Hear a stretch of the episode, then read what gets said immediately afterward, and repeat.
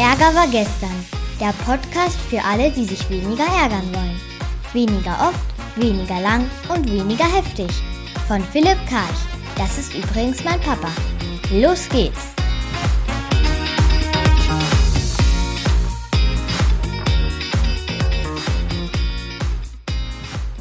Letzte Woche gab es einen Film im Fernsehen, Gott, und da geht es um Sterbehilfe und die Frage des Feuilletonisten am Ende dieses Artikels war es, soll man es frivol nennen, dass so ein Film in Zeiten von Corona gezeigt wird?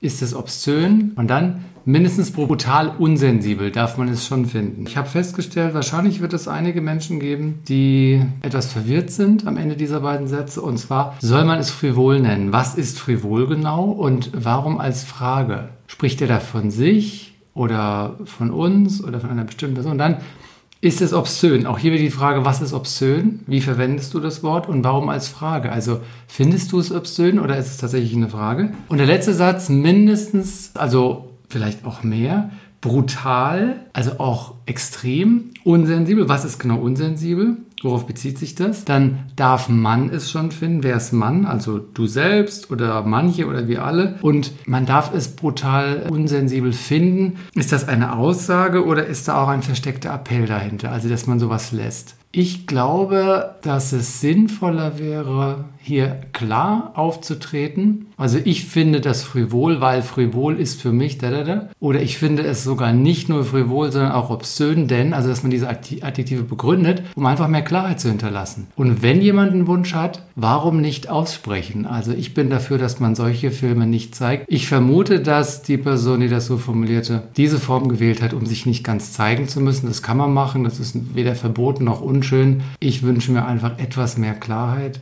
Ich würde noch von einem Kunden gerne was erzählen. Und zwar ein Kunde hatte festgestellt, dass in seiner Gegenwart erzählt wurde, dass jemand eine Abmahnung bekommt. Also er hätte das gar nicht hören dürfen. Die beiden Vorgesetzten waren in seinem Büro und erzähl, sprachen darüber. Und es ging ihm dann nicht gut, weil er weder die Abmahnung für rechtmäßig hält oder angemessen hält, noch dass er es gehört hat. Und jetzt war die Frage, was macht er damit?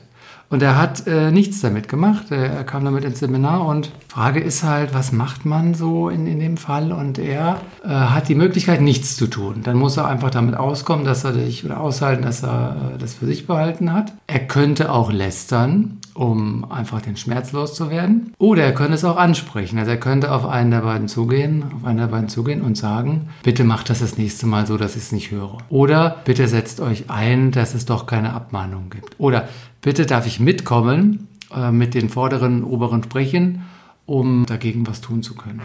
Die Frage ist, was tut er? Er hat eine Wahlmöglichkeit. Wir haben das dann gemeinsam bilanziert und äh, er hat sich entschlossen, ähm, etwas zu tun. Also er wird es ansprechen, weil er einfach nicht in dieser Welt leben will, wobei äh, Dingen dieser Art gleich eine Abmahnung ausgesprochen wird und er will nicht jemand sein, der das einfach für sich behält, sondern er will sich dafür einsetzen. Ein eigener Fall, und zwar zum Thema Gendern. Ich hatte letzte Woche Montag ein Webinar und habe ein paar Karikaturen, Illustrationen eingesetzt und die waren hauptsächlich, da tauchten hauptsächlich Mannequin auf, also eher männliche Figuren. Das war mir so nie aufgefallen, äh, Asche auf mein Haupt und dann kam die Rückmeldung, die sind ja sind gar keine Frauen dabei. Ich so, ja, stimmt, das ist danke für die Rückmeldung. Werde ich zurückgeben, beziehungsweise die künftigen Karikaturen, Illustrationen ausgeglichener malen lassen. Später gab es dann auch noch in dem Feedback die Rückmeldung, also wurde das nochmal aufgegriffen und auch, dass ich kaum die weibliche Form verwendet hätte in der Sprache. Und ich habe gemerkt, dass ich mich da richtig geärgert habe, und zwar zweimal. Einmal, dass es nicht gereicht hatte, das mündlich eben mir zu sagen und meine, meine Rückmeldung, meine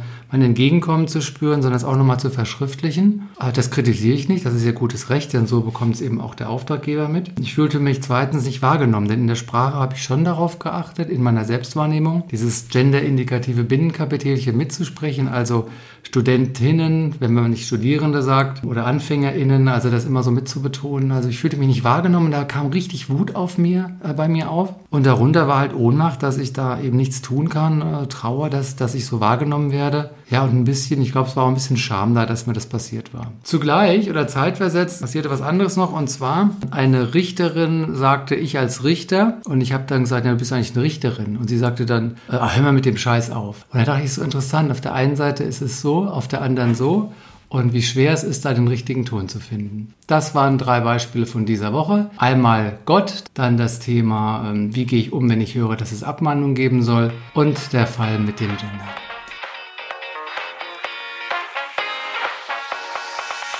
Das war eine neue Folge von Ärger war gestern, dem Podcast von Philipp Karch. Hat dir die Folge gefallen? Ärgerst du dich jetzt weniger oder ärgerst du dich jetzt sogar noch mehr? Der Podcast geht auf jeden Fall weiter und wenn du magst, bist du wieder dabei. Bis dahin, viel Spaß mit all den Ärgerangeboten.